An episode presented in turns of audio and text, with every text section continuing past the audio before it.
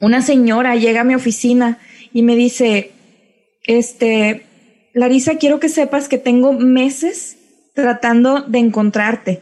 Me dijeron que había una persona, pero no me dieron el nombre. Entonces he estado preguntando por aquí, por allá, quién es la mujer que ayuda, pero no me daban la información.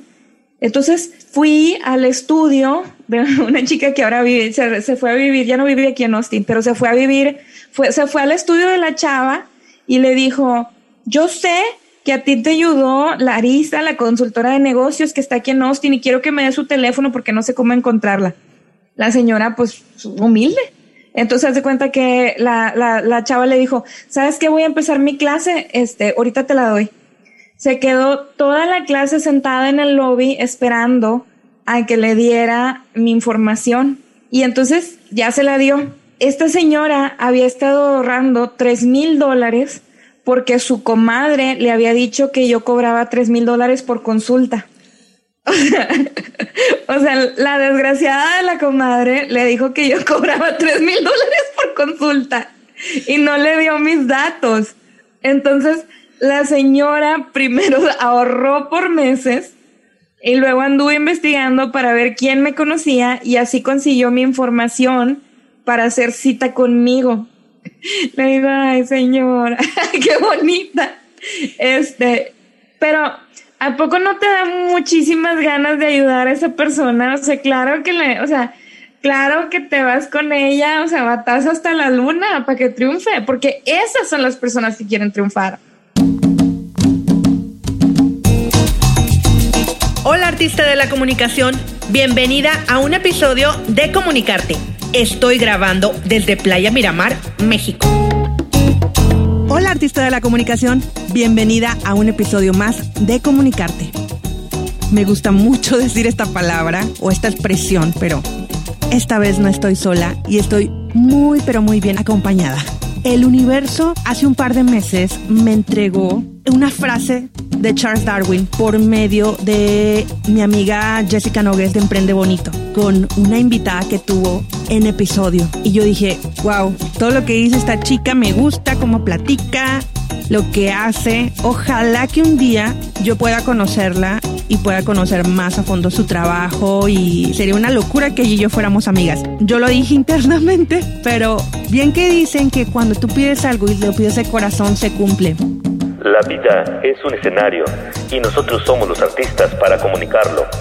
Esto es Comunicarte, un espacio de charlas acerca del arte de comunicar ideas, experiencias y proyectos que están revolucionando y cambiando vidas. Con ustedes, Palomita Cops. Te pido que tengas una mente, oído y corazón abierto para recibir lo que vamos a crear en este podcast. Bienvenidos. Y el día de hoy, mi invitada, yo creo que, aparte de ser invitada en todas estas semanas, que ya se convirtieron meses, ya ha formado parte de mi vida, o sea, en, en el aspecto de que ya pasó de ser una compi, una colega del podcast, también es podcaster. Yo creo que también se ha, se ha vuelto una amiga online, de esas de, de las cuales les puedes contar cosas y te sientes conectada. Y yo estoy convencida que la amistad no es ni de tiempo, ni de lugares, ni espacio, ni, ni nada así, ¿no? En este 2020, con las tecnologías digitales que tenemos, hoy por hoy podemos permitirnos hacer estos, estas conexiones humanas. Y aquí es donde yo sí, yo sí creo mucho que, que las conexiones en redes sociales se llegan a convertir en, en amistades, en amistades de café y hasta cantando, ¿no? Small y todas estas cosas y después de mi monólogo, me emociona tanto eh, presentar a mi invitada, Larisa Dávila, de el podcast Estrategia, Negocios y Dinero. Bienvenida, Lari. Muchas gracias, Palomita. Estoy bien, estoy bien, muy, muy contenta de estar aquí.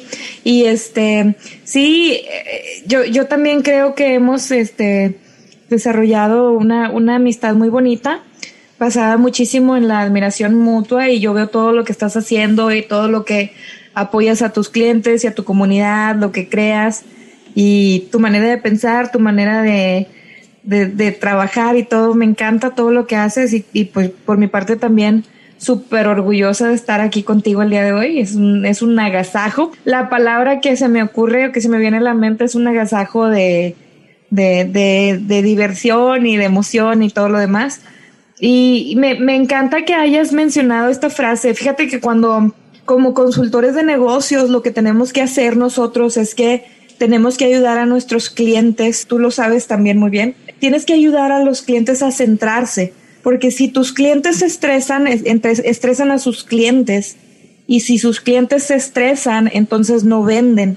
Y cuando ellos voltean a ti para buscar un centro o una roca, entonces tienes que tener las palabras necesarias o las palabras adecuadas para ayudarlos a centrarse. Entonces, cuando empezó lo del COVID y todo esto, yo dije, bueno, ¿qué hago? O sea, ¿qué hago? ¿Cómo, qué hago? ¿Qué hago? ¿Qué hago? Entonces de cuenta que me puse a buscar frases de inspiración relacionadas con la adaptación y llegué a esta frase y se me hizo tan poderosa y de hecho creo que la, he utilizado como bandera de, de, este, de este periodo de tiempo que estamos viviendo, que parece ser que más que periodo viene a ser una era, ya cada vez se alarga más y pues está, está muy bonito. Después de ese vinieron muchas otras frases que, que me han ayudado a, a centrarme yo para ayudar a mis clientes a centrarse, para ayudar a sus clientes a centrarse.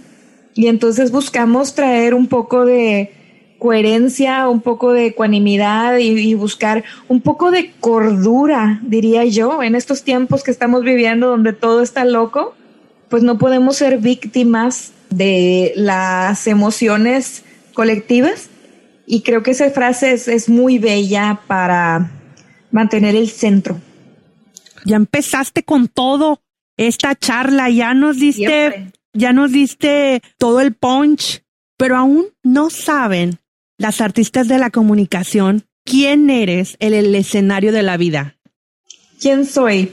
Soy una mujer que se define como un work in progress. Soy un proyecto en desarrollo permanente que trabaja en la ciudad de Austin, Texas, ayudando a micro, pequeños y medianos empresarios, de preferencia mujeres y de mucha preferencia de habla hispana, a desarrollar sus empresas. Y mi concepto, yo trabajé, mi, mi experiencia viene de puras corporaciones. Trabajé por 15 años en puras corporaciones. Los últimos cinco años he trabajado como, cinco años y medio he trabajado como consultora. Entonces creo que cualquier microempresa tiene todas las posibilidades de ganarle el terreno a las corporaciones cuando hace las cosas con estrategia y las hace bien. Eso es lo que hago en el día a día de mi existencia. Oye, Lari, después de escucharte y que me dices 15 años en corporaciones, corporaciones gigantes, o sea, que ya tienen probado y comprobado cómo, cómo se hacen, que tienen sistemas y procesos muy bien estructurados. ¿Cuándo o cuál fue el momento crucial en la vida laboral tuya donde dijiste, estoy bien, estoy en mi estado de confort, me siento bien, pero yo quiero hacer algo más? Y si es ayudar a las mujeres a llevar en este caso a sus pequeñas y medianas empresas, a sus pymes, al siguiente nivel. O sea, ¿cuándo te llegó eh, eh, esta cosquillita?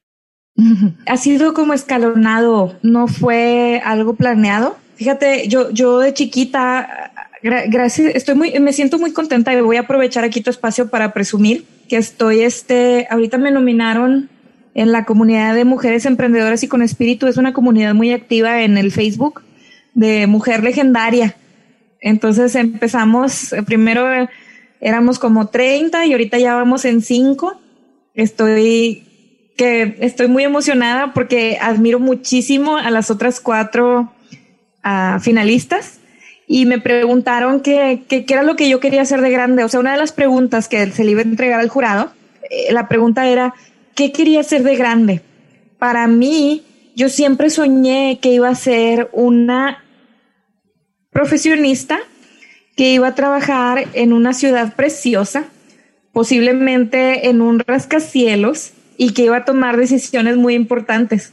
Jamás me tomé el tiempo para pensar qué iba a hacer dentro de esa corporación. O sea, yo nada más me veía ahí como la Barbie y como, como Sandra Bullock, que así vestida con mis zapatitos rosas y mi falda de pluma.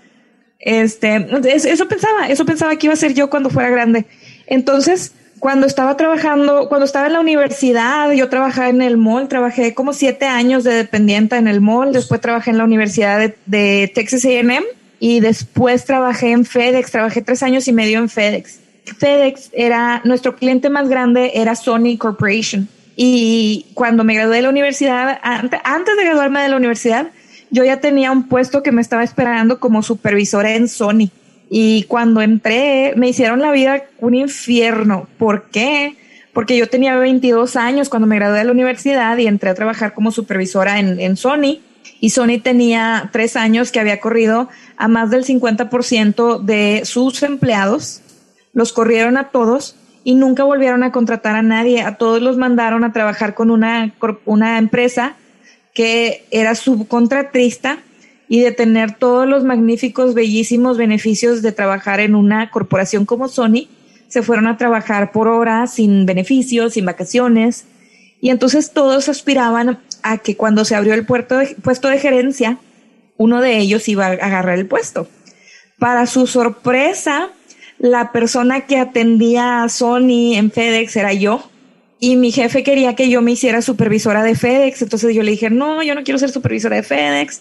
En ese entonces era, yo tenía 22 años y tenía, trabajaba con 45 hombres y yo. Eran puros hombres en FedEx, nomás yo era la única mujer. Entonces yo tenía miedo de trabajar ahí porque estaba chiquita y estaba, no, yo sabía que no tenía las tablas para manejarlo. Entonces me voy a trabajar a Sony y me trataban bien mal, eran horribles. Entonces, tres años y medio de que me subía a la camioneta y a llorar. Logré lo que quería, o sea, logré mi sueño. Mi sueño lo logré a los 22 años. Trabajaba en una corporación a nivel nacional, era una supervisora y, tomaba decisiones bien importantes. Cuando cumplo 25 años, mi jefe, bueno, no mi jefa, eh, éramos, haz de cuenta que en la, era el director general y luego yo estaba en servicio al cliente y logística y ella estaba en inventarios ella me dio un abrazo y me dijo, Larisa, tienes la vida hecha. Tienes 22 años, yo tengo 18 años trabajando aquí y empecé como seis niveles más abajo que tú. O sea, cuando tengas mi edad vas a ser archimillonaria, ¿te imaginas? O sea, yo me puse a llorar porque dije, aquí se acabó mi vida. Esto es mi vida, o sea, voy a vivir adentro de la oficina con la, o sea, esto ya se acabó. Pues, entonces, al día siguiente me fui a dormir a, una, a casa de una amiga, eso era en Laredo, Texas me fui a vivir, me fui a dormir a casa de una amiga en San Antonio y me vine a Austin. Apliqué a todos los puestos que te puedes imaginar, desde las 8 de la mañana a las 6 de la tarde. De ahí, en el primer trabajo que me contrató, por menos del 50% de lo que ganaba, ya me vine así, a buscar la aventura. Acá, después de varios años de vivir aquí, me casé y entonces para ese entonces ya trabajaba como supervisora de otra multinacional y era gerente de operaciones desde Alaska hasta Brasil. Trabajaba con todos los equipos de logística, producción, mercadotecnia, ventas, desde que se compraba el producto que se iba a procesar hasta que se entregaba el último invoice y se pagaba, lo supervisaba. Pero me casé y nunca veía a mi esposo, que se vino de Monterrey a vivir para acá. Y él me dijo, Lari, o sea, sales a las 7 de la noche y a las 7 de la noche te pones a trabajar en las organizaciones sin fines de lucro. O sea, tú amas ayudar a la comunidad y te duermes a las 2 de la mañana y nunca te veo. Me dijo, ¿por qué no te tomas un año sabático para que entres a la industria de las organizaciones sin fines de lucro, que es lo que amas? En aquel entonces, Palomita, mi hermana yo sospechaba que tenía problemas de violencia doméstica. Entonces yo dije, si empiezo a ayudar en organizaciones sin fines de lucro que ayudan a las mujeres golpeadas, pues yo voy a poder hablar del tema con mi hermana, o sea, va a salir el tema y así vamos a poder solucionar su problema, ¿verdad? Entonces así empecé en el 2010. Desgraciadamente mi hermana falleció de violencia doméstica en el 2015. Ya para ese entonces yo ya tenía cinco años trabajando en organizaciones sin fines de lucro, intentando conectar con mi hermana y buscar la manera de que se saliera de eso, de que la relación y todo eso no lo logré, pero desarrollé una pasión por ayudar a las mujeres a buscar la libertad financiera. Porque una de las razones por las cuales las mujeres se quedan en los matrimonios de violencia es porque no están seguras de poder subsistir y mantener a sus hijos si no tienen con qué pagar o si tienen miedo a que el esposo no les va a dar dinero. Entonces, mientras hacía mis voluntariados, las mujeres me empezaron a preguntar, oye, ¿cómo le hago aquí? ¿Cómo hago un business plan? Entonces empecé una por una. Llegó un momento entre agosto del 2014, que empezó mi año sabático, y enero del 2015, que abrí mi empresa. Fueron como seis meses, como unos, como unos, agosto, septiembre, octubre, noviembre, diciembre, cuatro meses que estuve trabajando gratis, ayudando a la comunidad. Y sola se corrió la voz que había una muchacha que ayudaba a la gente, que era completamente bilingüe, que había estudiado en los Estados Unidos y que ayudaba a mujeres a emprender. Y seguramente también se corrió la voz de que estaba todo gratis. Así es que tenía un pilón de mujeres que querían que les ayudara. Con el tiempo aprendí a cobrar, aprendí a ser más asertiva y hasta, y pero todo el tiempo fue, déjame, déjame que te diga que todo el tiempo fue un por mientras, o sea, por mientras encuentro un trabajo en una organización sin fines de lucro como supervisora, voy a hacer estas consultorías. Hasta el 2017, en noviembre, cuando estaba viendo mi agenda llena de clientes, dije, o sea, en la madre, esto es lo que hago, esto no es, o sea, esto no es un trabajo interino, esta no es una empresa interina, esto es lo que yo hago. Y me decían, ¿puedo hablar con la coach? y les decía, aquí no hay ninguna coach, oiga, aquí no, aquí y me decían, eh, les, decía, yo no soy coach, yo no le echo porras a nadie. Y luego, oiga, me habla, me, me puede comunicar con la consejera. Pues aquí no hay consejera, o sea, yo le ayudo a hacer hasta, hasta noviembre del 2017, que fue de enero del 2015 al 17, dije, sí soy, o sea, sí soy consultora. Eso es lo que hago, consulto con gente y les doy las herramientas que necesitan para triunfar. Entonces, para contestar de una manera muy larga tu pregunta, así fue como llegó escalonado a mi vida la consultoría de negocios. Ha sido una respuesta que no me la esperaba, que de muchas cosas que hemos platicado en nuestro WhatsApp en nuestro grupo querido de Podcast Generation, siempre sacas esta parte feminista y que yo lo he comentado en general, que les digo, yo creo que no me considero feminista, yo creo que soy como que más proactiva por, por ser, por el seres humanos, ¿no? Hombres y mujeres, pero hace un par de días lo dije, no saben que yo soy femi ya soy feminista, ¿no? Pues, pero no me gustan las, las feminichairas, que aquí en México, este, que son como muy radicales y que no tienen, desde mi punto de vista, eh, argumentos sostenibles para esto.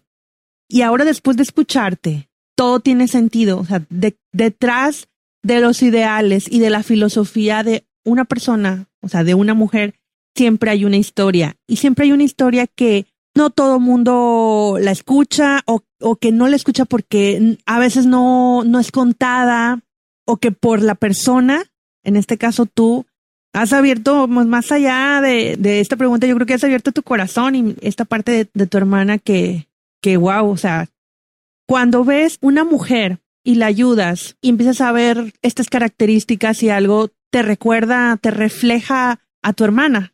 Claro. Y es aquí cuando, cuando vale la pena hacer negocios con propósito, cuando vale la pena trabajar en lo que te gusta, todo lo que te apasiona, o sea, lo haces de corazón.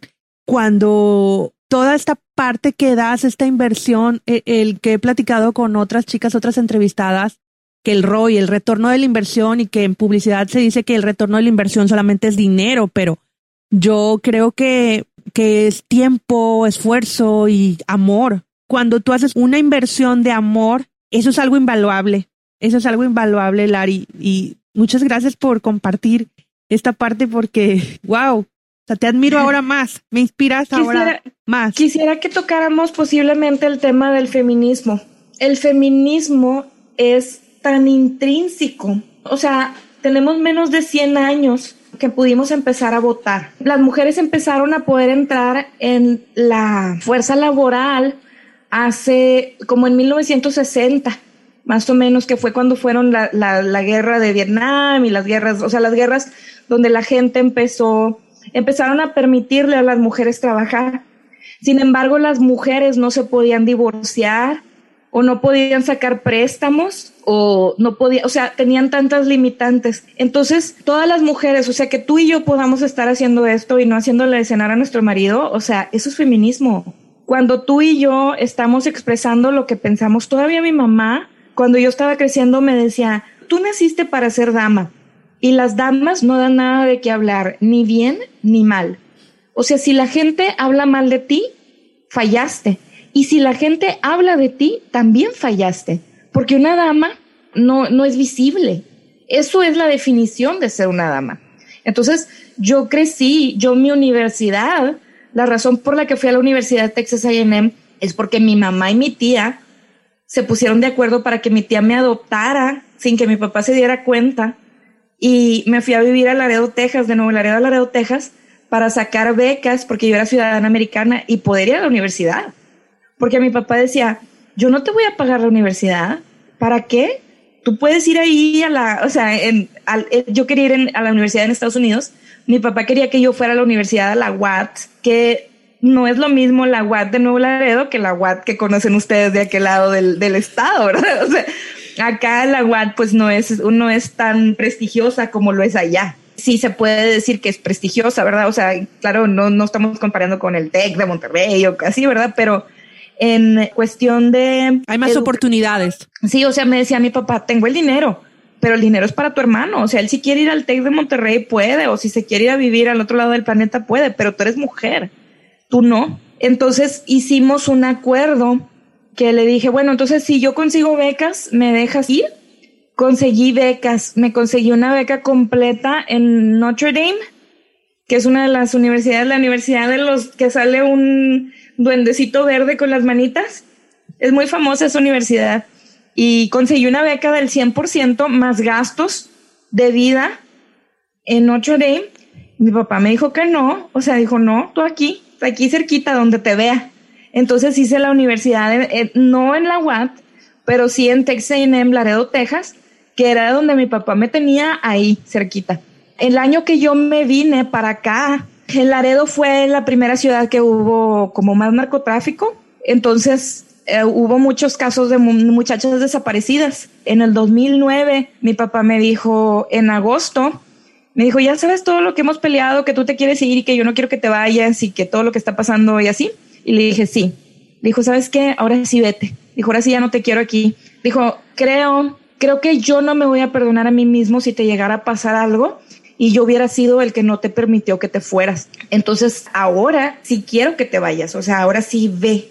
Entonces, haz de cuenta que eso fue en agosto y yo, mi, mi respuesta para mi papá fue, en eso, cuenta que entonces empecé a pagar todo lo que tenía pendiente, o sea, todos los piquitos que por aquí, por allá tenía pendiente y estaba esperando el momento de irme en ese entonces fue cuando pasó mi cumpleaños 25 y la señora me felicitó y yo a llorar. Entonces agarré mis chivas y me fui. Eso mi papá me dijo en agosto, mi cumpleaños fue en octubre y el 5 de diciembre del 2009 yo venía con mi camioneta llena de chivas, me vine por, me vine a Austin y ahí se ven. Entonces me vine para acá y así es un poquito parte de mi historia, pero entonces las mujeres, Palomita, las mujeres no teníamos, o sea, todavía en mi generación, todavía en tu generación, las mujeres hemos sido, nos han detenido de manera educativa, de manera laboral, o sea, yo te quiero preguntar si alguna vez no te dijeron, espero que no, pero casi en todas las familias de que, yo quiero hacer esto. No, no, no, tú eres mujer, tú no.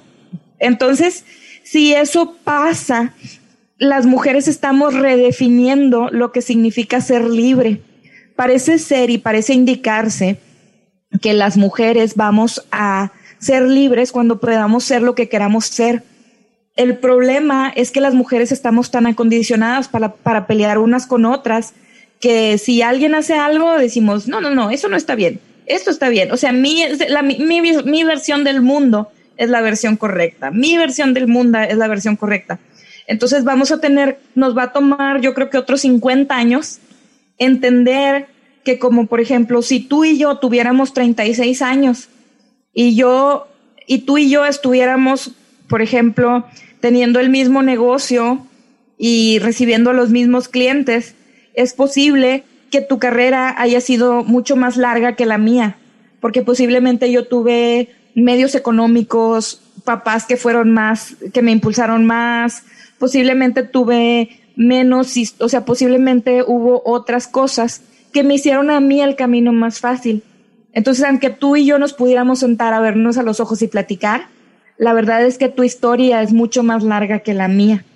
Y yo no puedo decir, ay, Palomita le falta esto. O sea, lo único que puedo decir es, wow, hoy, con hoy, hoy colindamos o intersectamos ella y yo. Y entonces cuando están estas feministas, ah, bueno, y aparte, a las mujeres, hay un cierto punto ciego que no ve los liderazgos.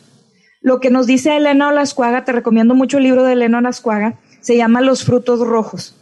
Entonces, Elena dice que ella la mandaron de, ella tuvo una beca en la universidad, en el TEC de Monterrey, y el TEC de Monterrey le dio una beca para irse a estudiar a Suiza. En Suiza le dijeron que ella tenía que, que ella estaba, en eh, estaba viendo la nieve y había unas bolitas rojas y le dijo a uno de los locales, le dijo, qué raro que solo salen los frutos rojos en invierno. Y le dijo el local, no, los frutos rojos están siempre, nada más que no los vemos. Entonces ella piensa que el feminismo, los liderazgos de mujeres son como los frutos rojos. Las líderes estamos en todas partes, es solo que la gente no las ve. Tenemos un punto ciego para las mujeres líderes y las vemos como es bien argüendera, es bien movida, el arroz de todos los moles, le encanta llamar la atención, le encanta el foco, es bien escandalosa, este, ya no hay ni qué hacer, es bien inquieta, tiene chincuales en la cola. O sea, todas estas cosas que decimos de las mujeres líderes y no vemos que es una fregonada, que se está matando por ser una líder y buscar un espacio para las mujeres en el mundo. Entonces, tenemos que aprender, tenemos que reculturizarnos y cuando vemos a estas mujeres que están acá con el micrófono, o sea, nada más están peleando por ese espacio están, están peleando porque las vean.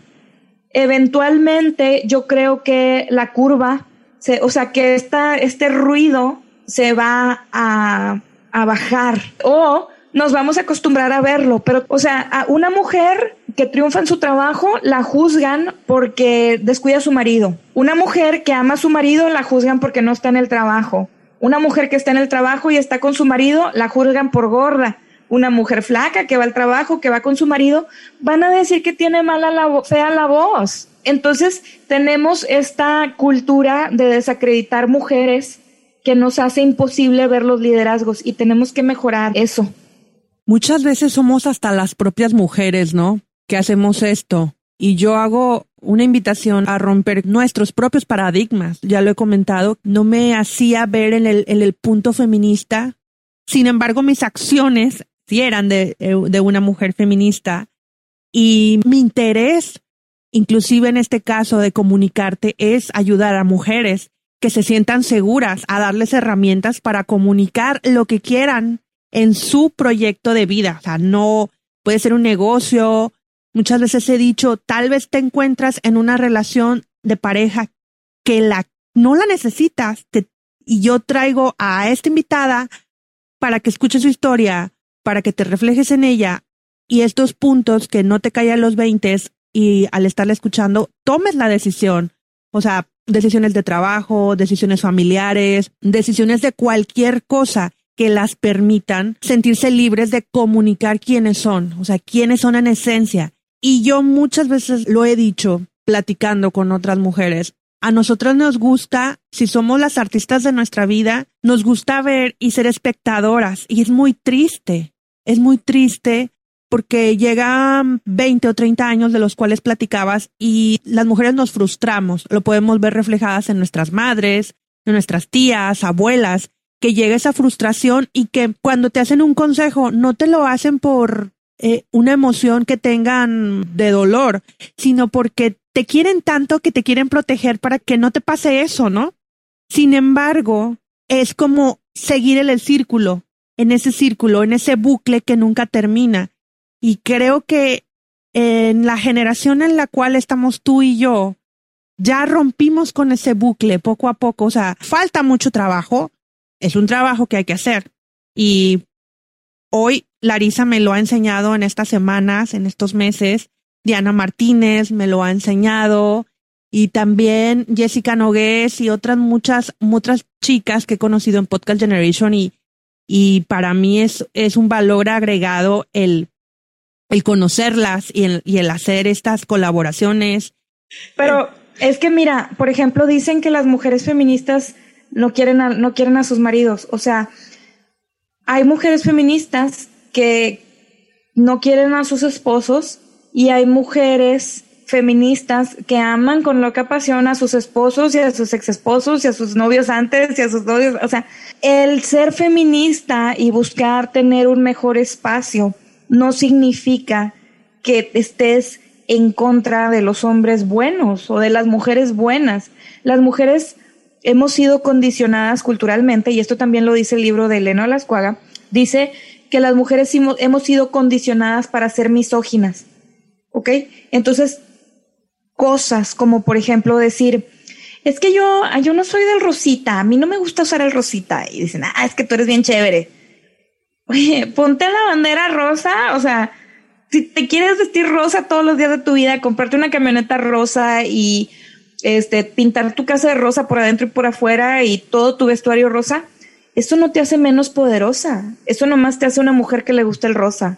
O por ejemplo, no, es que yo soy bien, es que yo no soy tan gritona como ellas. O sea, yo soy más tranquila y yo soy más cool. ¿Por qué? Porque la gritonería va de la mano con las mujeres femeninas y la seriedad y la, voz profunda y soy bien cool va de la mano con los hombres en control. Entonces, al tú decir, yo, como que los hombres te dan como un premiecito, ¿no? Te dan tu estrellita dorada por decir, ay, yo no soy así, o sea, a mí no me gusta eso, estrellita dorada. Y luego, por ejemplo, si tú dices, ay, es que yo siempre me he gustado, me he juntado más con los hombres, yo, yo me llevo mejor con los hombres, porque a mí no me gusta eso del chisme y así, tú sabes. Entonces, cuando tú dices eso, la cultura, el patriarcado, te da una estrellita dorada. Cuando dices como, hay unas frases que dicen de que, ay, está, está enojada porque no le han dado, y está enojada porque anda en sus días, y está enojada porque anda sangrona. Y mujeres unidas, ¿cómo va la frase de... Entre mujeres podemos despedazarnos, pero jamás nos haremos daño, ¿o cuál? No, es, mujer, es como mujeres. Deja voy por mi libro de Elena, pero dice, dice como, no me acuerdo, o sea, todas estas frases que son de patriarcado, no las han, no las han hecho un excelente trabajo de ponérnoslas en nuestro sistema y de que las mujeres somos, tenemos la voz bien chillona y las mujeres somos bien escandalosas y las mujeres somos neuróticas y las mujeres la, la, la, la, la. O sea, todo esto lo hemos internalizado y creemos que es así. Entonces, cuando vemos una mujer neurótica, decimos, ay, qué neurótica. Pero ¿por qué no te pones a pensar que es la que saca el trabajo de la oficina? ¿Verdad? ¿Por qué no te pones a pensar que está bien neurótica porque le cargan todo a ella? Toda la responsabilidad del bien y el mal cae sobre ella. Entonces está neurótica, sí, sí está neurótica, pero ¿por qué? A mí me dicen la intensa, por ejemplo, porque para algunas cosas soy creativa y para otras soy muy organizada, soy muy como que cuadrada, ¿no? O sea, todo lo pienso por palabras, por colores, por formas y como que soy muy picky de que algo que si tú me dices una palabra hoy, me, me, acabas de decir la, la, el libro de este de Elena, voy a ir a buscar los frutos rojos hasta no dormir y no dar con todo eso. Así soy, de, de, de súper intensa, ¿no? Sin embargo, soy la primer, soy la primer mujer o la primer persona que tienen en mente cuando necesitan, que yo te lo comentaba el otro día, marca personal, este, compañeros, amigos, artistas, hoy me están buscando para que les ayude de que cuál es la mejor herramienta para, para hacer videollamadas, para dar clases. Este, oye, ¿tú qué sabes de esto? Eh, ¿Tú sabes comprar en línea? Ayúdame con esto y todo. Y entonces al final lo que, por lo que en algún momento te pueden apartar, también es por lo que te hacen que, que seas parte de ellos, o sea, que, que les interese estar contigo, que tenga, tenga la necesidad de, de tenerte cerca. Es que nuestra peor virtud es nuestro peor defecto. Siempre. Nuestra peor virtud, o sea, eres bien intensa para hacer las cosas bien y eres bien intensa para todo lo demás. O sea, entonces, ¿qué tiene de malo que seas intensa? O sea, los hombres intensos son bien buena onda. O sea, los hombres intensos, ay, es un personaje. Pero una mujer intensa, ay, no, qué flojera, ¿verdad? Entonces, como por ejemplo, una broma que tenemos mi esposo y yo, que cuando nos casamos, mi esposo me decía, es que te encanta ganar. Le digo, a ver, ¿qué quieres? ¿Una perdedora o una ganadora? Dime, ¿qué quieres? ¿Una ganadora? Todos quieren una esposa ganadora. Y mi esposo, ay. pero entonces, este, tenemos que cambiar. O sea, cuando la gente te diga de que, o sea, de que, no sé, eres bien maldita, este, lo dices como si fuera un insulto. No es un insulto. En mi caso, por ejemplo, a mí me dicen que, a mí me dicen, tienes muchas, o sea, por ejemplo, la Reiki, tengo un chorro de clientes de Reiki y healers y todo eso, y me dicen, percibo una vibra muy masculina en ti. Eres, tienes tu, tu, quién sabe qué, tu polo masculino está bien fuerte. O sea, ¿por qué no te pones a pensar que soy una mujer bien fuerte? ¿Verdad? O sea, no soy masculina, soy fuerte, fuerte y me gusta ser fuerte. El otro día me dijo, me dice una amiga, no te vayas a ofender, pero fulanita de tal dijo que eres, que siempre estás pensando en dinero. Y le dije, uh, a ver, ¿cómo te explico? dinero. Este, me dijo, quién sabe quién dijo que eras bien, bien, bien, que eras bien interesada, bien calculadora y que siempre estabas pensando en dinero. Le dije, a ver, si fulanita te lo dijo a ti, no pensó que me lo ibas a decir a mí. Entonces no me puedo enojar con ella porque ella no sabía que tú la ibas a traicionar y ibas a venir conmigo a decirme exactamente lo que está pensando de mí. Le dije, punto número dos. La chica, la única, las únicas tres veces que le he dado la hora han sido las tres veces que ha ido a mi oficina y ha pagado porque yo le diga lo que estoy pensando. Le digo, entonces, si ella va a mi casa a cotorrear del clima, pues vamos a hablar del clima. Pero si va a mi oficina y me paga por hablar de dinero, pues ay, es obvio que voy a hablar de dinero, ¿verdad? O sea, no vas a ver una consultora de negocios para que te diga cómo no sacar dinero de tu empresa. Es ilógico. Le digo, entonces, si ella te dijo que soy fría calculadora y siempre pienso en el dinero, tiene razón. Y todas las personas que quieran calcular, tomar decisiones inteligentes y sacar dinero, sí que vayan a mi empresa, porque ahí es donde lo van a encontrar. Y qué bueno que piensas así. Le dije, me da mucho gusto y abusada con lo que me cuentas. Ja, ja, ja, ja, ja. O sea, se rió. Quedamos tranquilas. Ella y yo quedamos tranquilas porque ella me estaba haciendo un favor. Ella creyó que su lealtad estaba en hacerme el favor de decirme que esta muchacha pensaba así de mí. ¿Verdad? Entonces yo he aprendido a que cuando me dicen, soy, eres, tienes una vibra masculina, se te hace, no se te hace que soy una mujer fuerte. Y de que, ay, eres bien calculadora, se te hace. Pues qué bueno, felicidades. O sea, qué bueno, lo tomaré como un halago. Sí soy. Por eso soy consultora de negocios. Si no, estaría, no sé, en otra parte donde no haya mujeres que les guste calcular ingresos y egresos. Pero eso se logra con el tiempo, Lari. Eh, esa, esa filosofía tuya, esta manera de tomar las cosas, o siempre ha venido de ti? O sea, siempre ha sido así. No, no, no. Cuando estaba chiquita me decían, o sea, por ejemplo, mi hermana me decía, Lari, es que hablas un chorro. Cállate. O sea, los, vas a marear a los muchachos. Hablas tanto que los vas a marear.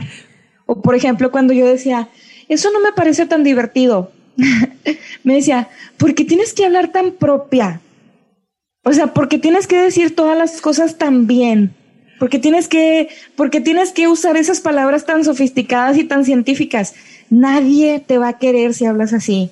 Oye, yo así de que en mi cuarto de que, o sea, conocí a alguien y yo así, o sea, no hablaba, no hablaba, no decía ni una palabra. ¿Por qué? Porque a mí me habían dicho que si hablaba la gente no me iba a querer. ¿Verdad? Y luego a mí me habían dicho que si yo daba mi opinión educada de las cosas, o sea, pues si me la pasaba leyendo y luego me preguntaban algo, pues yo tenía la respuesta. Pero de cuenta que mi hermana me decía, eso no es tu jurisdicción. O sea, si, si, si a ti te están platicando algo ni y, no es tu jurisdicción, entonces no tienes que darles tu opinión. Entonces yo así de que, no, ni una palabra, o sea, no decía nada, pero me estaba pudriendo porque yo tenía las respuestas. Oye, Lari, somos igualitas. Sí, somos igualitas en eso. ¿eh? Mamá, y creo que ya lo dije con otra invitada recientemente, que le digo que mi mamá me decía, Paloma, es que no contestes todo o no contestes así. O sea, cuando alguien me dice una cosa y no estoy de acuerdo, toda mi vida he sido así de contestar y como me sale del corazón. Y mi mamá me decía, un día te van a romper el hocico, hija, porque, porque no te puedes callar, no tienes filtro. Y me dice hoy mi esposo, porque hace días estábamos hablando de esa frase y me dijo, pues mínimo, a lo mejor con que ya te, si te toca una, pues ya. Le digo, pues no, pues no soy la mona de los cerillos, también tengo, tengo dos brazos y ya, y, yo creo que en estos tiempos no, no creo, no creo. Así es que me, me, me siento bien identificada con todo lo que dices. De, de todos modos, tomo mi distancia. De, de, todos modos, le hago así. De todos modos, le mido los brazos a todos antes de hablar y me hago tres pasitos para atrás. Este, no, pues mira, yo, yo, este, sentía que me estaba pudriendo, o sea, sentía que no era feliz, que no era plena, me hice bien criticona. Entonces, de cuenta que enfrente de la gente no decía nada, pero nomás se iba la gente y empezaba a chismorrear. O sea, todo lo que pensaba este, empezaba a chismorrear y, por ejemplo, siempre que veía a un conferencista hablando, yo decía, ay, qué bobo, qué mentiroso, no está haciendo las cosas bien, así no son las cosas, ¿cómo hablar de negocios?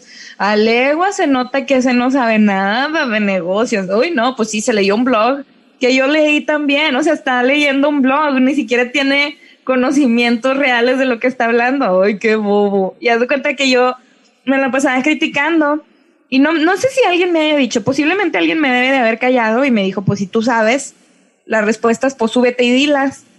Y yo, pues sí es cierto, ¿verdad? O sea, si yo sé las respuestas, he aprendido con el tiempo de que si yo no te estoy dando una solución, entonces no debo criticar al que está tratando de solucionar el problema, ¿verdad? Entonces, si yo no voy a ir a darle clases de negocios a las mujeres que están en la cárcel, entonces no puedo criticar a la mujer que va a dar clases de negocios a las mujeres de la cárcel, ¿verdad? Tengo que tener esa como pensamiento crítico y esa capacidad de discernir y decir, o vas y das clases a la cárcel y mejoras lo que esta mujer está haciendo o te callas el piquito. Entonces eso, eso, eso es lo que hago. O sea, por ejemplo, ahorita que fui a dar, ahorita que te estaba platicando que fui a dar las clases al refugio, o sea, todos los años yo, este, la chica, esta chica me invita y ves que me invita, ves que voy. La próxima semana voy a dar unas clases a una organización que se llama Latinitas, que es para jovencitas latinas que están creciendo, están, son, son clases de desarrollo y voy a dar dos clases de, de desarrollo empresarial y competencia entre empresarias este, que, que voy a dar. ¿Por qué? Porque si yo no estoy, si yo no estoy ayudando a las niñas, entonces yo no puedo hablar del tema. Y como quiero hablar del tema, pues entonces voy a ayudar a las niñas para tener cierta, para tener como cierta descarga de conciencia de esa manera. Oye, muy bien.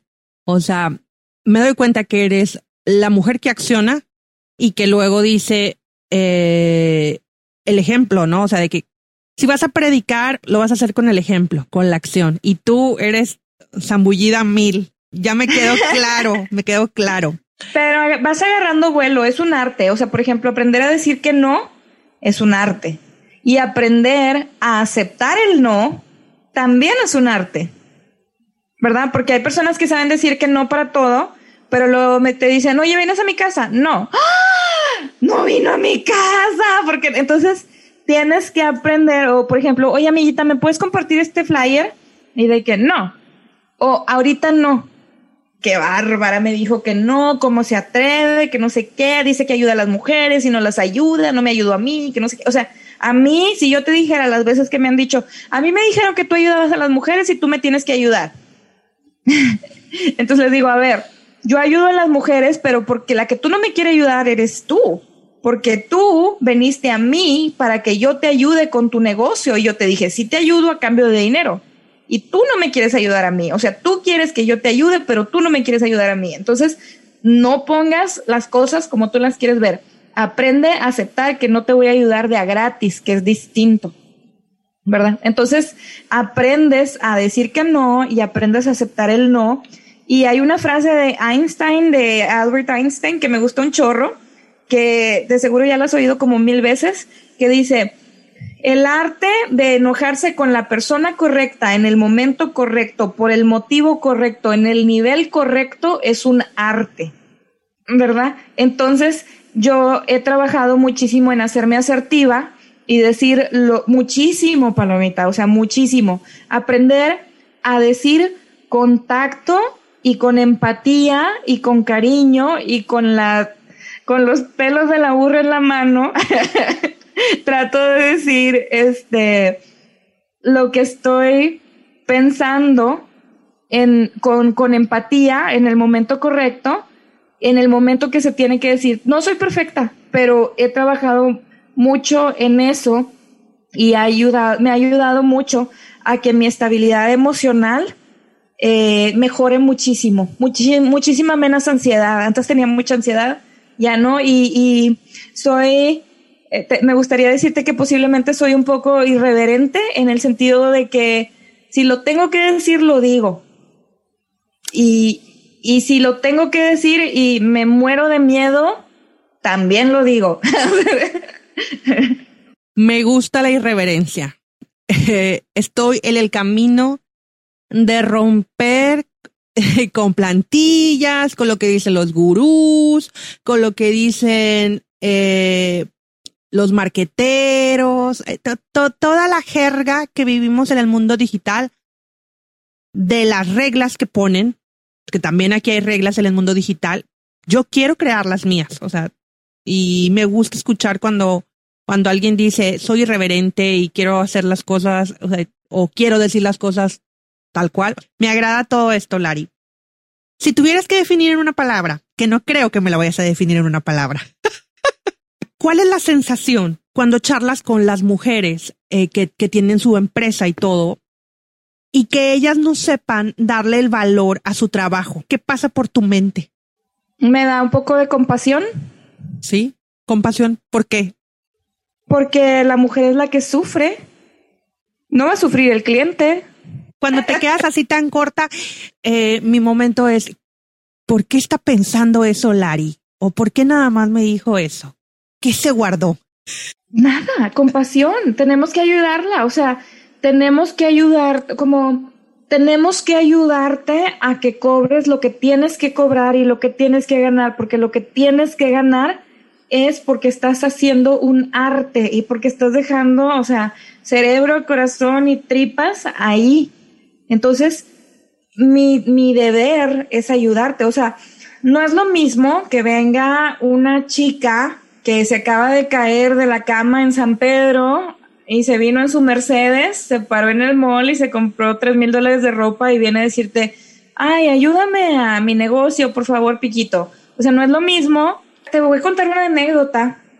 Una señora llega a mi oficina y me dice, este, Larisa, quiero que sepas que tengo meses tratando de encontrarte. Me dijeron que había una persona, pero no me dieron el nombre. Entonces he estado preguntando por aquí, por allá, ¿quién es la mujer que ayuda? pero no me daban la información. Entonces fui al estudio de una chica que ahora vive, se, fue a vivir, ya no vive aquí en Austin, pero se fue a vivir, se fue al estudio de la chava y le dijo, yo sé que a ti te ayudó Larisa, la consultora de negocios que está aquí en Austin y quiero que me dé su teléfono porque no sé cómo encontrarla. La señora, pues, humilde. Entonces, hace cuenta que la, la, la chava le dijo, ¿sabes qué? Voy a empezar mi clase, este, ahorita te la doy se quedó toda la clase sentada en el lobby esperando a que le diera mi información. Y entonces ya se la dio. Esta señora había estado ahorrando tres mil dólares porque su comadre le había dicho que yo cobraba tres mil dólares por consulta. O sea, la desgraciada de la comadre le dijo que yo cobraba tres mil dólares por consulta y no le dio mis datos. Entonces, la señora primero ahorró por meses y luego anduvo investigando para ver quién me conocía y así consiguió mi información para hacer cita conmigo. Le digo, ay señora, qué bonita. Este, pero ¿a poco no te da muchísimas ganas de ayudar a esa persona? O sea, claro que o sea, Claro que te vas con ella, o sea, batas hasta la luna para que triunfe, porque esas son las personas que quieren triunfar. No le cambies, estaremos contigo después de esta breve pausa. Breve pausa.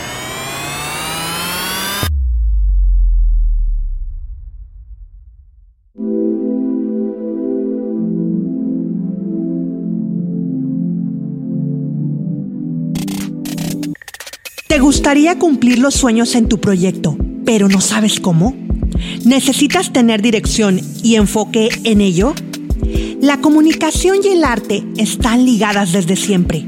Para ser artista hay que expresarse adecuadamente y para comunicar algo requiere sentirte como un artista y transmitir las emociones de tu proyecto.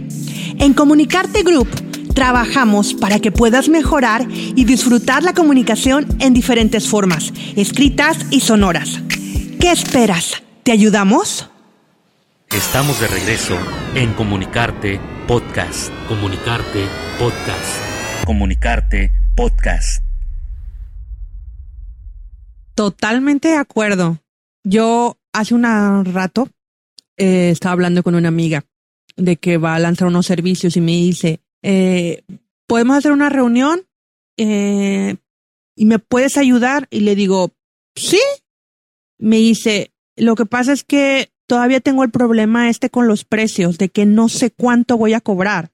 Y yo, ups, yo no soy consult, o sea, mi expertise no es de negocios, o sea, mi expertise es de comunicación. Mi expertise no es de finanzas ni nada. Sin embargo, ella, pues lo que lo que al final quiere eh, en el lado de, de la comunicación, ya si tiene estos precios, ¿cómo se va a ver ante, ante sus clientes, ante sus posibles prospectos, si eso comunica o no comunica? Y, y yo al final analizo que es mucho de nuestro, nuestra mentalidad, o sea, el valor que le damos a nuestras propias, nuestras propias acciones o nuestro, nuestro propio trabajo o nuestro, lo que nos gusta hacer, o sea, lo que estamos haciendo. Que si le damos el, el, el valor a otra chica o a otro chico, pero en este caso me voy a ir con las mujeres, o sea, porque esta mujer está bien posicionada, porque todo mundo les la conoce y esto.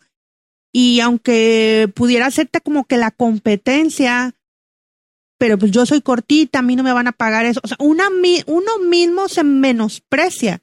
Entonces yo, yo creo, y no es la primera chica eh, o amiga, he platicado con otras dos o tres que luego me dicen a mí y yo, pues este, si lo dices por el lado de comunicación, pues no, no es, no es mal, o sea, que tú tengas tu rango de precios y que con él te sientas bien y lo disfrutes, o sea, lo disfrutes, pues adelante. O sea, si sabes que esa cantidad vale la pena o que tú quieres hacer este precio porque es un precio de lanzamiento, o sea, no sé cuál sea tu estrategia, porque para eso, por algo pasa eso por tu cabeza. Digo, yo, ahora yo no sé ni por qué acabo de sacar este, esta pregunta, Lari que yo creo que porque estoy con la coach de los negocios. estamos hablando de negocios. Mira, me tocó una experiencia con una señora que me, que me llama ya hace varios años, pero ella hacía uñas en tercera dimensión y me dice, Larisa, en este local trabajamos de 7 de la mañana a 9 de la noche, de lunes a domingo, ocho mujeres, todas al mismo tiempo. Dice, trabajamos todo el tiempo sin parar, tenemos seis años haciendo lo mismo, estamos súper saturadas, viene gente de, manejan dos horas para venir a hacerse las uñas con nosotros, somos las mejores de la región. Le digo, ¿cuándo fue el último estudio de mercado que hiciste? Nunca. Le digo, bueno, te voy a cobrar, o sea, las próximas tres horas que voy a trabajar no te voy a ver sino que te voy a cobrar por hacerte lo que le llaman en Estados Unidos un benchmarking, como de, la marca de la banca. Vamos a ver en qué nivel, en qué, en qué, en qué estás. Hace seis años ella estaba en la colonia más pobre de la ciudad de Austin, pero era la colonia más pobre exactamente enfrente del centro de la ciudad, donde están todos los edificios y los bares y los museos y los teatros. Entonces la ciudad, el, área rica de los ricos se quedó sin espacio para vivir y los ricos se empezaron a, como a permear al área donde ella trabajaba. En un área de 10 millas a la redonda que le hicimos el estudio de mercado, la gente cobraba 90 dólares por las uñas tridimensionales y ella cobraba 35. Entonces le digo, lo que está pasando, chica, es que estás súper saturada de, de, trabajo porque está regalando no nada más tu trabajo, sino el trabajo de tu hija y de las otras chicas que te ayudan. Le digo, entonces, puede ser que seas muy buena, puede ser que las otras sean más buenas, pero como tú estás regalando tu trabajo, todas tus clientas están aprovechando eso, ¿verdad? Le digo, entonces ahora ponte a pensar, ¿qué harías con el doble de los ingresos que tienes ahora? Se ponía blanca, morada, azul, los ojos que se le salían del, del cráneo, de, o sea, estaba haciendo sus cálculos y así, o sea, se le iba la mente de la frustración de lo que estaba, o sea, de, con un simple estudio de mercado, le dije, ese salón de al lado tiene seis meses haciéndolo y la chica tiene seis meses que se salió de la escuela de estilista para uñas y gana el doble de lo que tú ganas por hora. ¿Por qué? Porque ella sí hizo su estudio de mercado y tú no. Me, o sea, me, me, dijo, o sea, me duele la cabeza de coraje, o sea, de coraje conmigo misma. Y le dije, pues qué bueno, o sea, qué bueno que hiciste el estudio de mercado ahorita y no te tardaste otros 10 años en hacerlo. Y me dijo, bueno, ¿y qué, qué hago? dijo, le dije, bueno, tienes que primero poner un anuncio grande en la puerta que diga, efectivo en agosto del 2017, los precios van a subir de 35 a 55 y en seis meses los vas a subir de 55 a 75 y luego de 75 a 90. Y a las, a las, a las, a las clientas pobres les vas a seguir dando el precio que tú quieras. Aunque allá arriba diga 75, a las clientas pobres que tú quieres y que aguantas y que son un placer convivir con ellas, les puedes hacer lo que se le llama en Estados Unidos grandfather, como los, los abueleas, o les das los privilegios de ser los primeros clientes que tuviste y les mantienes el precio. Sin embargo, al resto de las clientas, a las que te caen mal y a las nuevas, les vas a subir el precio al precio nuevo. Entonces, no se los vas a dar de, de, de 45 a 90, sino que se los vas a subir escalonado para que vayan haciéndose la idea de que subió y cuando te digan que por qué, les vas a decir que te estás ajustando a los precios del mercado porque subió el material. El día de ayer estaba hablando con una clienta y me dice, ¿y qué les voy a decir cuando suba el precio? Dile, diles que el COVID, el COVID, el COVID, pero no, no le afectaba el COVID, pero le digo, tú, le digo, tú diles que el COVID, ellos no, o sea, tú no les tienes que dar explicaciones de nada, tú nomás sube los precios. Tienes que estar consciente de que vas a perder a los clientes que no valoren tu trabajo, pero los clientes que valoran tu trabajo van a quedarse contigo y los clientes nuevos que vengan no van ni a chistar, ni cuentas se van a dar, van a ser felices. Y con eso, eh, con ese tiempo vas a tener menos trabajo porque los clientes malos se van a ir y vas a tener ese, ese tiempo para descomprimir tu cerebro y buscar maneras de conseguir clientes nuevos que te paguen al precio que tienes que pagar, que tienes que recibir. Entonces, a veces que se te descomprima el cerebro es muy bueno, especialmente si es porque vas a subir tus precios. Se les avisa un mes antes por ejemplo, les puedes mandar una carta que diga, a los que te, a los que te caen mal se los cambias hoy. A los que te caen no tan mal, a los que a tus clientes que disfrutas, les avisas que va a haber un ajuste de precios, o sea, efectivo el 15 de agosto, el nuevo precio es tal, agradecemos su comprensión. Chicas, tomen nota porque eh, este episodio ha tenido un montón de, de conocimiento desde la Larisa, en el lado personal, hasta la Larisa ejecutiva. Y, y aquí, aquí es donde, donde vengo a traer a Jessica donde dice, desde esa frase que escuché, yo, yo charlo o hago entrevistas con personas que a mí me gustaría echarme, pues el, el, el cafecito, el mezcal, el tequilita. Y es que cuando, cuando tú haces esto, es el momento de charlar, aprendes y disfrutas. Cosas que pueden ser tan sencillas, pero es como, como que se, ya se me descomprimió el cerebro. También a mí. Oye, Larisa, hablemos de los círculos de la abundancia. ¿Qué es eso? Bueno, cada eh, diferentes autores tienen diferentes significados para, para, el círculo de la abundancia. Yo lo que yo lo que le doy, o sea, le llamo como el círculo virtuoso o el círculo de la abundancia. Todavía no le pongo este, yo experta en negocios todavía no patento lo que para mí es, ni ni lo he definido muy bien, pero en mi caso, el, el círculo de la abundancia o el círculo virtuoso es cuando tú alineas lo que te gusta, lo que estudiaste para hacer, lo que eres buena para hacer, lo que a los clientes les gusta que hagas, por el precio que te gusta, ayudando a la comunidad que te encanta y que todo esto te, te, te o sea, alineas todos tus caballos en una misma, en, un, en una misma transacción.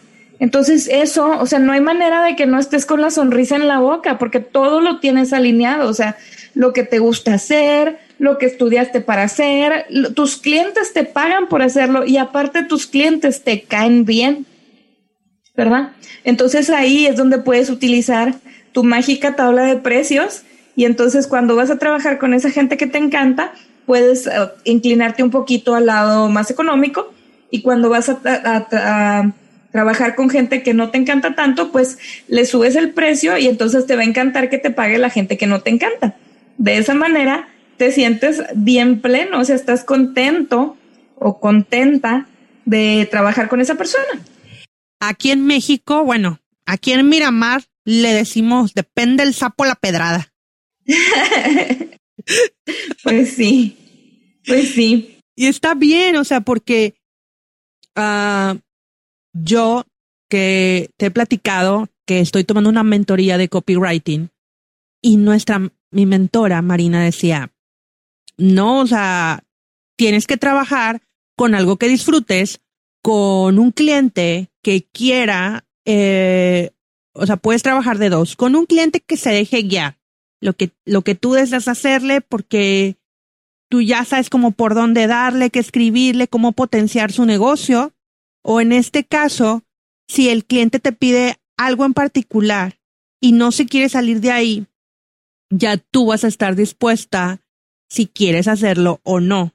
Pero en cualquiera de los dos momentos, si la persona te empieza a, o sea, que a regatear o a decirte o algo, y si tú no estás de acuerdo, déjalo. Habrá alguien con el cual disfrutes, que te pague lo justo, y que al final tenga un buen resultado para las dos partes. Y es que aquí es donde, donde las mujeres, por miedos o por ideas que la conciencia colectiva nos entra de que tengo que agarrar, tengo que agarrar lo que sea, tengo que agarrar. No, o sea, ¿tú qué piensas al respecto? Yo te voy a decir lo que les digo. Les digo, ay, mira, mira, mira, mira, a mí no me gusta el regateo. O sea, aquí si vas a venir a pedir mi consejería, a mí no me, vengas a faltar al respeto. Si me vas a pagar lo que te estoy diciendo, eso es. Y si no, hay más. Ah, sí. Ah, con los que, con los que se ponen, con las que se ponen bravas, porque generalmente son las mujeres que se ponen bravas conmigo. Generalmente son las mujeres que se ponen bravas, pero 90% de mis clientes son mujeres. Entonces, cuando se ponen bravas de que no, déjamelo más barato, que no sé qué, les digo, o sea, de que mira, ya traté de explicarte, ya te dije, o sea, por ejemplo, lo que les digo como, cuando les digo bonito, les digo algo que diga así, mira, Larisa, yo te estimo mucho y quiero trabajar contigo, pero te voy a hacer un favor y me voy a hacer un favor a mí. No te voy a bajar los precios, porque si tú me obligas a bajarte el precio, yo te voy a hacer las cosas de mala gana. ¿Ok? Entonces, o me pagas lo que te estoy pidiendo o busca a alguien más que te cobre más barato. Y no, ¿cómo crees? Sí, sí quiero trabajar contigo, me encantas. Ah, yo también te quiero mucho. Pero entonces me pongo brava, o sea, y aprendí a ponerme brava. Y con una sonrisa en la boca. Voy a practicarlo, voy a practicarlo, Lari. No, así, así, o sea, o sea, yo te puedo, o sea, diles, no me faltes el respeto. No está bien que me esté regateando. A mí no me gusta la gente regateadora. Stop. Yo creo que ya lo había platicado. No sé, creo que contigo, de que en, una charla que tuvimos en, en Instagram, que en mi empresa de arte que tengo con mi esposo, que es un, eh, tenemos un conjunto de música y también hacemos cosas como interdisciplinarias donde juntamos eh, música, actuación, danza. Ahí cuando llega un cliente conmigo, eh, yo lo digo políticamente correcto, así es y de aquí no me muevo. Pero el mundo digital es donde no, nos ha costado a mi esposo y a mí como que irnos acomodando porque, eh, no sé, hay demasiado en este momento, todo el mundo ya se subió al tren de lo digital. O sea, yo llevo cuatro, casi cuatro años trabajando en esto y mi, y mi esposo, este, tres años y, y de repente, ¡pum! Ya todo mundo en lo digital, ¿no?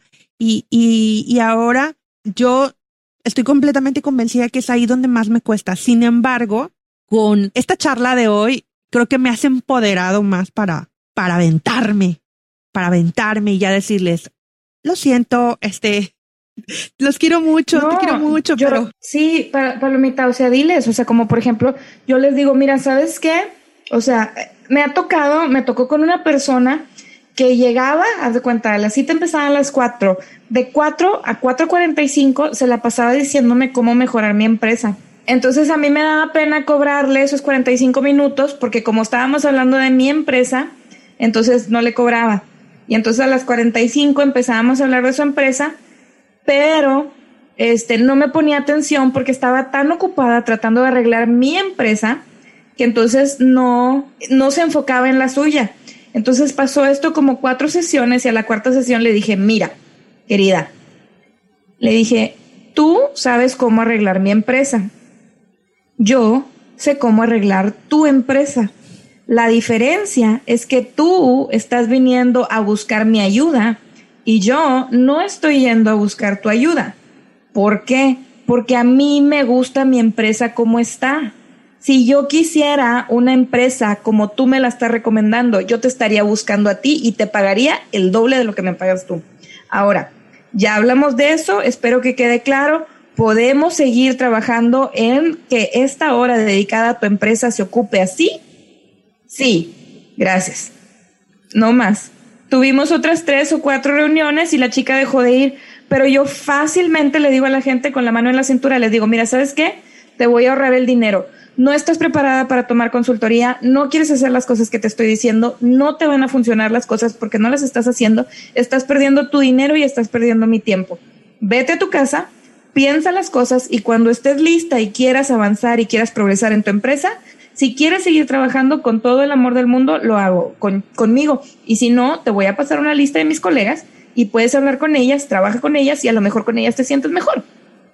Vámonos. Excelente. Tu frase que leí y que me conectó conmigo eh, fue esta, y quiero que me digas por qué onda, qué pasa con esta. Ningún mar en calma hizo experto a un marinero. ¿Cuál es la razón? O sea, ¿en qué momento de tu vida conectó contigo? A mí en lo personal me conecta bastante porque yo hablo en mi metodología voz, en la zambullida, y es, la zambullida para el mar de las oportunidades. Entonces cuando lo leí dije, ¡Ah! Lari. Hay muchas frases de mar que me encantan. Y, tú que estás, tú estás en la playa, yo creo que te, te, te, conecta también. Pero mira, ningún mar en calma hizo experto un marinero, esa es una. Y la otra es cuando el marinero no va a pescar, se pone sus, se pone sus redes a remendar. Entonces, cuando no estás vendiendo, estás optimizando tu empresa. ¿Y por qué me gusta la de cuando un mar en calma? Eh, no, ningún mar en calma hizo experto un marinero. Esa frase la busqué para darles una roca, para darme una roca a mí y para darles una roca a mis clientes, como un pequeño mantra. Entonces, cualquier persona, o sea, atención, atención, cualquier persona que quiera emprender, si usted es de corazón impresionable, no emprenda. O sea, si no quieres tener problemas, quédate en tu casa. O sea, deja que otro sea el que carga con toda la, presión de tener una empresa.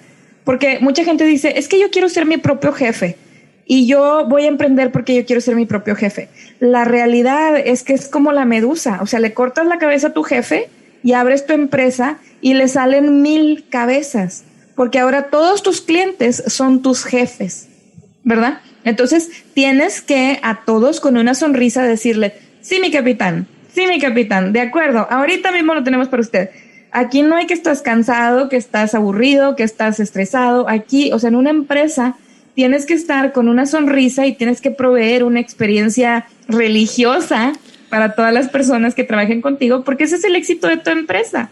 Entonces, todo esto aunado a que vienen las demandas, y vienen los robos, y vienen los COVID, si viene el empleado enfermo, y viene el marido de la empleada que la quiere golpear en tu empresa y quiere, o sea, todas estas cosas y vas, vas aprendiendo en la marcha, ¿no? O sea, vas aprendiendo, vas tirando golpes por un lado y ah, abrazando a tu empleado y, o sea, a mí, si yo te dijera las veces que hemos llorado mis clientes y yo, uff, este, pero así aprendemos todos y aprendemos y lo importante es que estemos todos juntos. O sea, por ejemplo, el lunes pasado mi, mi clienta tenía, íbamos a, juntarnos a las 9 de la mañana para enseñarla a usar StreamYard, porque iba a dar una conferencia a 70 mil personas, en un grupo de 70 mil personas, y se le descompuso la camioneta.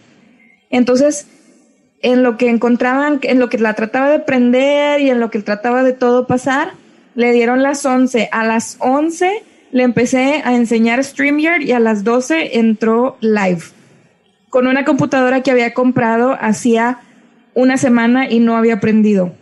Entonces, computadora nueva, programa nueva, manejando Google Forms y manejando Facebook y todo al mismo tiempo en un grupo de 70 mil personas y se la aventó, o sea, básicamente le hicimos, este es el botón, le vas a picar aquí, le vas a picar aquí, le vas a picar allá, no le piques allá porque te vas a salir del sistema, una, dos, tres, ¡pum! La aventamos, se aventó, lo hizo, o sea, aprendió a manejar StreamYard en 45 minutos.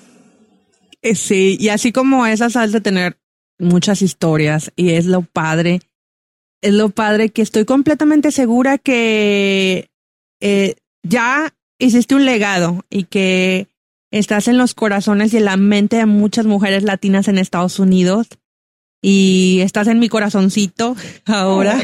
igual, es, es este es, estás viva, o sea, te, te, mantienes viva y en constante, o sea, es como nunca estás en un mar en calma. Me, me dice una amiga mía, me dice, no, Larisa, o sea, tú y tus clientes, tú y tus clientes eres como una, como un chofer de autobús de escuela con los niños comiendo un cupcake después del recreo, que van los niños así, ¡ah! así.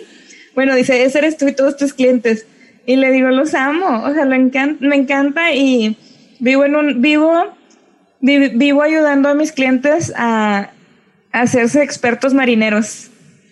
Qué padre. Pero ahora no solamente tus clientes gozamos o gozan de ti, sino también tus escuchas en tu podcast. Platícanos de él. Bueno, ahora, ahora yo estoy en un, en un mar no en calma con eso de, con eso del, de todo lo que ha cambiado en mi vida, los horarios y todo eso. O sea, antes tenía muchísimo más tiempo libre. Pero mira, ¿por qué estrategia, negocios y dinero? Es, los negocios van a triunfar solamente si tienes mucha estrategia. Porque a veces no sabes, a veces no tienes los recursos de tiempo, de dinero o de información pero si tienes buenas estrategias vas a triunfar y vas a hacer tu negocio redituable. El problema que yo veo es la relación de mis clientes con el dinero. ¿Ok? Entonces, si tú no entiendes cómo controlar tu dinero y no entiendes cómo acumular dinero no vas a lograr hacerte rico o no vas a lograr esa libertad financiera que estás buscando. Hay muchas personas que son muy buenas para trabajar, pero son pésimas para cobrar. Entonces se la pasan cansadas y ocupadas en algo que no les da dinero. Entonces tienen que aprender a cobrar. Una vez que las personas aprenden a cobrar, a veces no saben vender. Entonces no saben vender porque les da miedo ponerle precios altos a sus, a sus servicios porque tienen el síndrome del impostor. Tenemos en algunas ocasiones yo también. Entonces, tienen que, que, sanar su relación con que no estás vendiendo, estás ofreciendo soluciones, estás trayendo alegría a las casas, estás trayendo conocimientos y todo esto. Entonces tienes que sanar tu relación con el dinero porque si no, tu negocio no va a triunfar por las, aunque tengas las mejores estrategias del mundo. Y luego, aprenden a cobrar, aprenden a vender y no saben ahorrar ni invertir. Entonces todo lo que reciben lo, gastan o lo regalan. O sea, yo tengo muchos clientes que les encanta regalar dinero porque su felicidad está en hacer felices a otras personas que se dan cuenta de que esa es su felicidad y empiezan a abusar de mis clientes. Entonces los tenemos que ayudar a mejorar sus planes de ahorro y de crecimiento y acumulación de riqueza. Por eso es tan importante el hecho de aprender a mejorar tu relación con el dinero porque si no tienes, si tienes negocio y no tienes estrategia, estás perdido. Si tienes estrategia y no cuidas tu negocio, estás perdido. Y si tienes estrategias y negocios, pero no cuidas el dinero, también estás perdido. Necesitas los tres. Y los tres no son por el hecho de que quiera o sea, yo no soy rico macpato que quiero tener, que quiero, que quiero tener mi dinero en un cuarto escondido, ni, ni quiero que mis clientes sean rico macpato. O sea, no se trata de tener un cuarto lleno de dinero donde te vas a ir a esquiar. Se trata de ser libre. O sea, de que cuando te diga tu marido, aquí se hacen las cosas como quiero. No, no, no, no, no, no, no. Aquí se hacen las cosas como queremos. Cuando te diga tu jefe, te vas a quedar hasta las 10, no me importa que sea el cumpleaños de tu niña, o pierdes tu trabajo. ¿Sabes qué, jefe? Tengo dinero para irme, disfrutar la piñata de mi niña y buscar un trabajo tranquilamente. Ahí te ves, bye. O sea, esa libertad económica para que nadie te maneje, que nadie te domine, que nadie te diga qué hacer. Esa, ese, ese día que llevas a tu niño al doctor y que te dice el doctor, ¿sabes qué? O sea, esa, esa medicina cuesta miles de pesos. No hay problema, ahí está. Si, si estamos hablando de dinero, ahí está su dinero, ¿verdad? Entonces, lo que yo quiero es que mis clientas y mis clientes o mis radioescuchas, mis, mis podescuchas, estén, encuentren ese camino a tener tranquilidad emocional para disfrutar las cosas de la vida que podrían, o sea, que, estén con sus hijos, que estén en su casa, que tengan salud, que no tengan miedo, que no vivan en la raya. Me gusta, me gusta. Y me gusta eh, lo que he escuchado del podcast y me, me gusta, me gusta toda Lari, me gusta todo su negocio, todo su, todos sus, todas sus ideas. Igualmente. Lari, ya platicamos de un chorro de cosas y, y no, hombre, se me ha ido todo el tiempo así facilito. O sea, me quisiera quedar aquí, pero obviamente que cada una tiene sus cosas y su familia. ¿Qué viene para este año, para esta segunda parte del 2020 para ti, Lari? ¿En, en, en qué quieres poner tu amor y tus esfuerzos?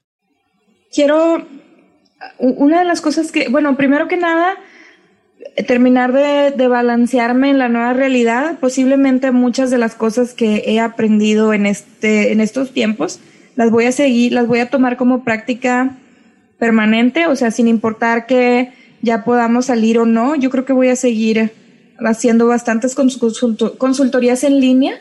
He logrado este trabajar con mis clientes, especialmente los que no querían que fueran en línea, hemos aprendido a trabajar así y es mucho más eficiente.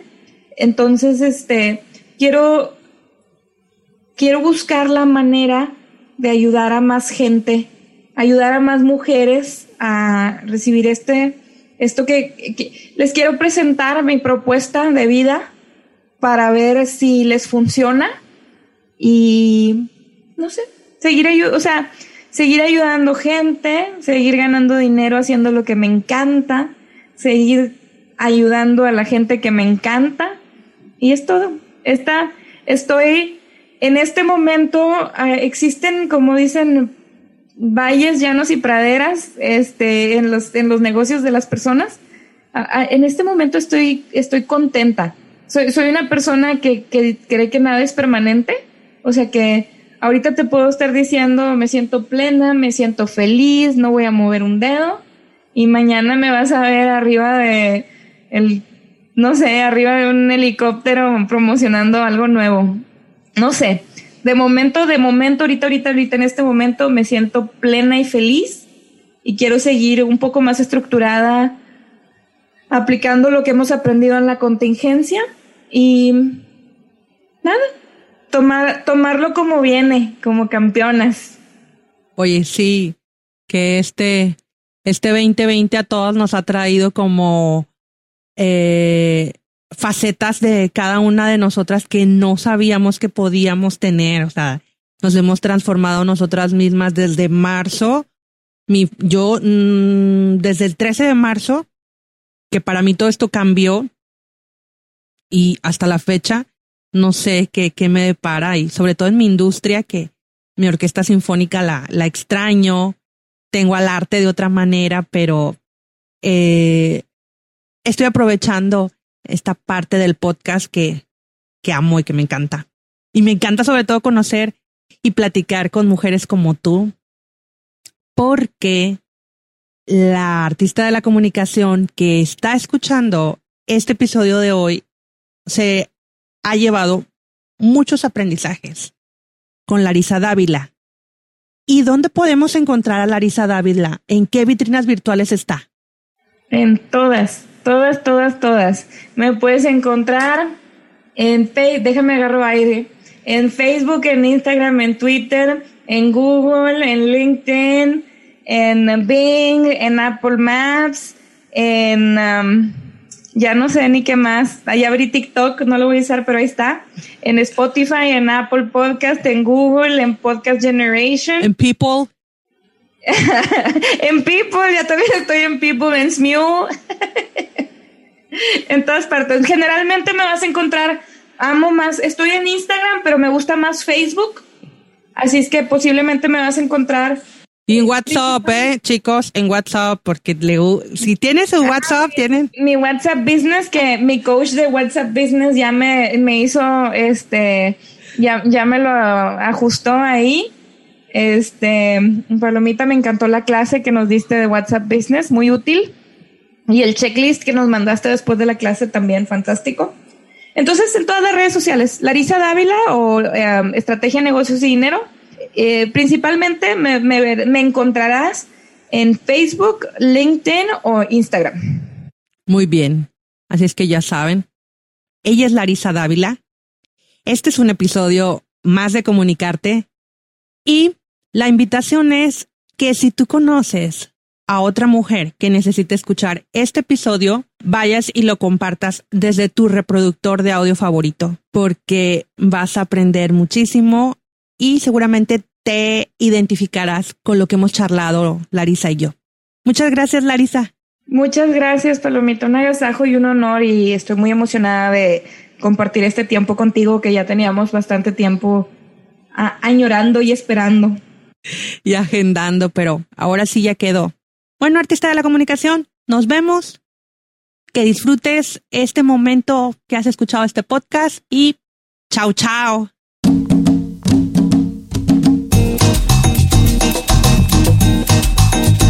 ¿Te ha gustado el episodio? Si es así, no olvides dejar tus comentarios en Apple Podcast o iBooks. Puedes escucharme en esas plataformas, así como Spotify o Google Podcast y YouTube. Si quieres que hablemos de un tema en particular, puedes enviarme un correo a comunicarte.palomitacops.gmail.com o contactarme en mi cuenta de Instagram arroba palomita-cops. La edición y la música de este podcast está hecha por Pepe Villegas de comunicartegroup.com. Nos escuchamos pronto. Chao, chao.